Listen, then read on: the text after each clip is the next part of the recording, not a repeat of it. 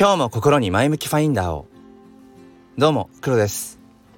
今日は4月の1日金曜日、えー、朝の6時15分ですえー、もうなんか雨ざんざんぶりで えー、なんだろうなこう新年度のね、うん、始まりの朝にはちょっとどうだろうっていうようなと、えー、天気ですけれどもまあまあ、あのー、気持ちは元気にいきたいと思います。えー、今日はですね、その4月の1日、まあ、エイプリルフールですよね。うん、まあ、エイプリルフールっていうと、まあ、嘘をついていい日？で、なんかお昼までは OK みたいな、なんかそんなようなルールも、なんかあるようなないようなってところで。ただ、あのー、1年前くらいからかな、あの、PR タイムズさんっていうところが、その、エイプリルフールじゃなくて、 April Dream、嘘をつく日じゃなくて、夢を語る日にしようっていうなんかそういうね、えー、と企画をやられてるんですよね。でまあ Voicy の方でも、まあ、そういうのをまさにやっていてでこのスタイフでも結構「ハッシュタグエイプリルドリーム」えー、配信されている方いますよね。もう僕はもう4月1日はそのエイプリルドリームを語ろうというふうに決めていたので、えー、僕も、えー、お話をしていきたいと思います。よければお付き合いください。このチャンネルは切り取った日常の一コマからより良い明日への鍵を探していくチャンネルです。本日もよろしくお願いいたしますということでエイプリルドリーム、うん、僕の夢はですねもうまさに今もうこれしかないっていうのがあって NFT フォトグラファーになることですね。NFT フォトグラファーになること。うーんとどっから話そうかな。えっと僕は趣味で写真を撮ってるんですね。えー、まあきちんとカメラを持って撮り始めてからまあ1年半ぐらいなんですけれどもでそこに来て、えー、今年の1月ぐらいから僕は NFT に、えーとまあ、触れ始めました。でまあいくつかこうコレクションして、うんまあ、いわゆる、まあ、まだまだ駆け出しかもしれませんけれども、まあ、NFT コレクターの端くれではあると自分では思っています。でねえっ、ー、と何て言うんでしょうね。やっぱりこうコレクションしていくうん中でその要はその NFT をクリエイトしている側の視点。クリエイターさんの気持ちっていうものをすごくねこうやっぱり興味が湧いてきたんですよね。っていうのも結構僕はその NFT を買う時にその方のなんかパーソナリティの部分っていうのかな、えー、人間性の部分とかこの NFT 作品にどんな哲学を、えー、織り交ぜているんだろうとかその NFT に作品にねどんなメッセージ性を持たせているんだろうかっていうとこをすごくやっぱ大事にします。もちろんその作品としてねアートとして、えーと、気に入るかどうかっていうのはもちろん前提条件なんだけれどもその向こう側にあるやっぱり人ですよね、うん、人のそのやっぱり体温を感じたくて 結構僕はそのツイッターのね DM とかでもうガンガン絡みに行っちゃうんです。なんか本当にあのご迷惑を承知でというか。でもなんか僕はやっぱりコミュニケーションを取りたいんですよね。NFT ってものが僕にとってやっぱりコミュニケーションツールの一つでもあると。思ってます。でそんなこんなで結構こうクリエイターさんにこう絡み絡みっていうかなんだろうな。その作品のね良さをなんかもう勝手に熱弁しちゃったりだとかなんかそんなようなね、えー、ことをしていく中でクリエイター目線にも立ってみたいっていうのをなんかいつしか思うようになったんですよね。うん、で僕は、まあ、絵を描くことも、まあ、結構好きなんですけれどもうんじゃあ自分がクリエイター NFT クリエイターとしてっていう立場に立つ時に一番シンプルにうんやりやすそうだなと思ったのがやっぱり写真 NFT ですね。僕がコレクションしているものは基本的に、まあ、アート、まあ、イラスト系ですね、えー、Twitter のアカウント、えーと、アカウントのアイコンに使えるような、うん、ものばかりなんですけれども、まあ、その写真 NFT ってそういえば全然僕なんかその変な話興味というかあんまり関心なかったなと思って自分が写真を撮ってるにもかかわらず NFT ってなるとその時に写真と NFT が結びついていなかったなって思い始めて 1, 1週間ぐらい前からかな。でえーと、結構その写真 NFT もしくは NFT フォトとか NFT フォトグラフィー NFT フォトグラファーとかっていう結構ハッシュタグで、まあ、検索をかけるようになってんで、まあ、Twitter コミュニティでもあの NFT フォトグラファーズだったかなのコミュニティに参加していたりだとかするんですけれども体感値で言うとなんかねあんまり盛り上がってないんですよね。うん、僕が感じるものだけですけども NFT フォトグラファーっていうなんか肩書きじゃないけどそういうものを歌っているアカウントっていうのもあんまりリーチしなくてあの以前もね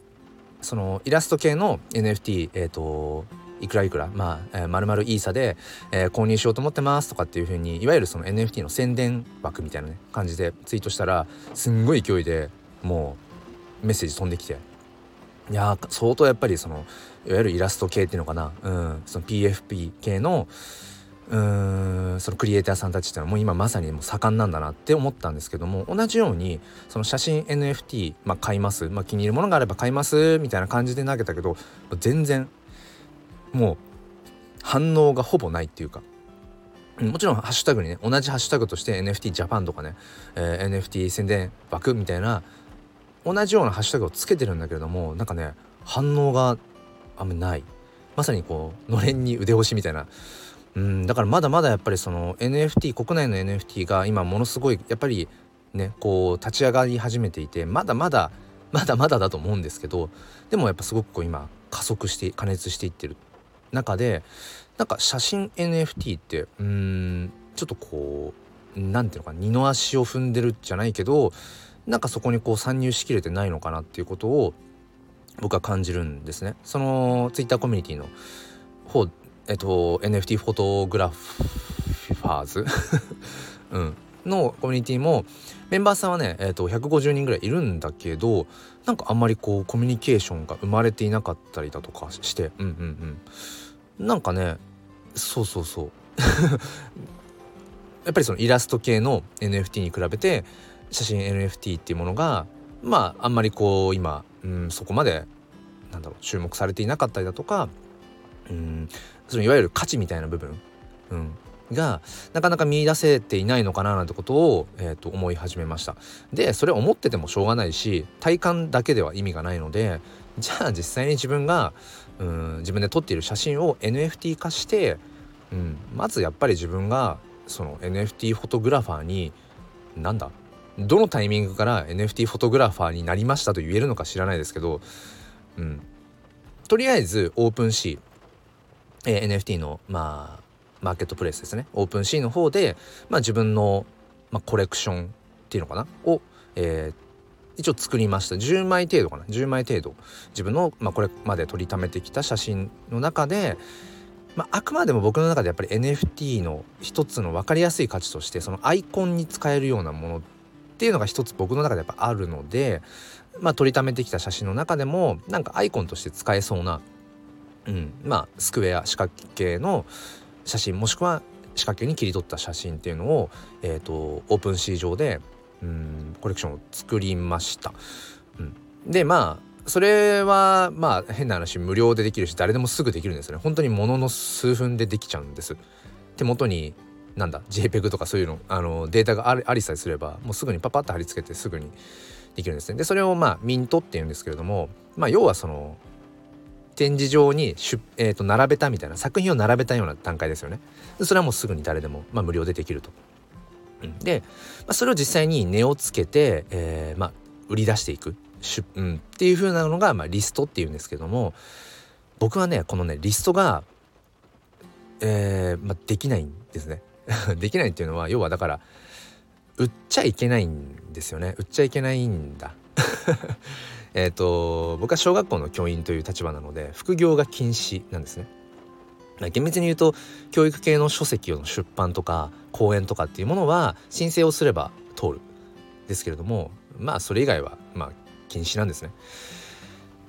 だからうんそのいわゆる収益が出る状態でのリストをするとまあアウトなんですよね。そこで僕はまあ今一旦まあ分かっていたんです。そのリスト以上のことをできないだろうってことは分かってるんだけど分かってたけどでもやれるとこまでやらないと何も自分事として語れないなと思ったので、えーと、まずミント。だからオープン市場で作品として並べてみた。自分の写真を NFT 化してみた、うん、そこまでまず一旦やってみました。今考えているのはじゃあ収益が出なければ副業とみなされないのであれば収益が出ない形でこの NFT っていうものを楽しめないかなっていうのが今の自分のまあ一つのなんだろうな、まあ、まあ目標というかうんよりこう探っていく、うん、今まさにテーマですね。でこれがまあ物理的にどうなんだろう。可能なのかなって。今ちょっと妄想というか想像上では、まあ、机上の空論ですけどそのいわゆるギブアウェイ企画みたいな、まあ、無料でその NFT をこう配るっていう結構、まあ、NFT 界隈ではやっていて。そういう形で例えばうんまあ自分のねこのそもそもちょっと前提の話として僕のその写真 NFT 写真 NFT をその欲してくれる人がいればの話ですよ。いた場合に例えばそれを無料でまあ配布すると。で当然その NFT なのでちゃんと誰々さんが所有してますよっていう風なことにちゃんとなりますよ成り立ちますよね。ただそこでだからまあ無料で配布していけば収益としてはならないのじゃないだろうかという仮説。あとは、まあ、一つ問題なのは NFT っていうのは結局二次流通三次流通ってこう、まあ、またその売買がしていけるんですよね。うん、そこでこう、まあ、トレードが発生していくと。でその時に例えば僕は無料で配ったけれどもその人が、えーと、値をつけて例えばうんまたこう販売したと販売っていうかなんかね、えー、したとした時にうんそこで収益が上がっちゃうんじゃないかというそういう懸念これはねもうあの NFT クリエイターさん方になんか DM でいろいろお聞きしたりとかしてるとこなんですけどただまあ最初のオープンシーでのその設定の時に二次流通の時の何て言うんだったかなちょっと名前忘れちゃったんですけど僕にだからその収益がその時何パーセント入ってくるみたいな設定もできるからそこを0%パーにしとけばなんだ二次流通三次流通でもしその値がついていったとしても結局僕には収益ゼロっていう状態をキープできるんだったらそれって副業にならないんじゃないかなという、まあ、仮説です。うん、わかんないです。これはちょっともうもっといろいろと調べていってね僕の今の、えーと、立場の中でできうる最大限のねうんことをしながらその写真 NFT の可能性ってものを探っていきたいなってそして今は売っちゃいけない NFT フォトグラファーっていうあのー肩書きをね勝手に昨日から名乗り始めてるんです。売っちゃいけない NFT クリエイターあ違う NFT フォトグラファーうん。まあ、勝手に国内初っていうふうにあの、まあ、言っていこうと思ってるんですけどそう売っちゃいけないってどういうことっていうなんかね、うん、そこから興味持ってもらっても面白いかなっていう。同じようになんだろう。売っちゃいけないけど NFT を楽しみたいんだよねっていうクリエクリエイターさんっていうのかな。いるかもしれないじゃないですか。だからなんかそういう方々ともまたなんかねその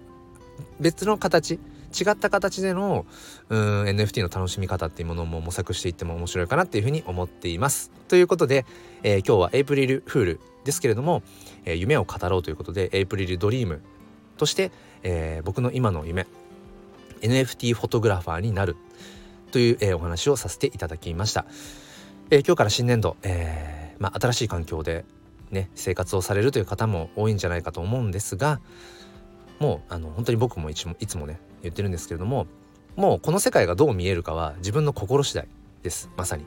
あの自分の心がやっぱりなんだろうな覗き窓がねうんくすんでいたら世界はくすんで見えるしすごくクリアに磨かれた窓であれば覗き窓であれば世界はやっぱり明るく、うん、透き通って見えるしなのでまずやっぱり自分の心体を大切にして無理しなきゃいけない瞬間もあると思うんですけど無理しなくていいような環境にね、えー、自分をまさにこうプロデュースしていくといいんじゃないかなと思っていますあ言い忘れましたが OpenSea の方でね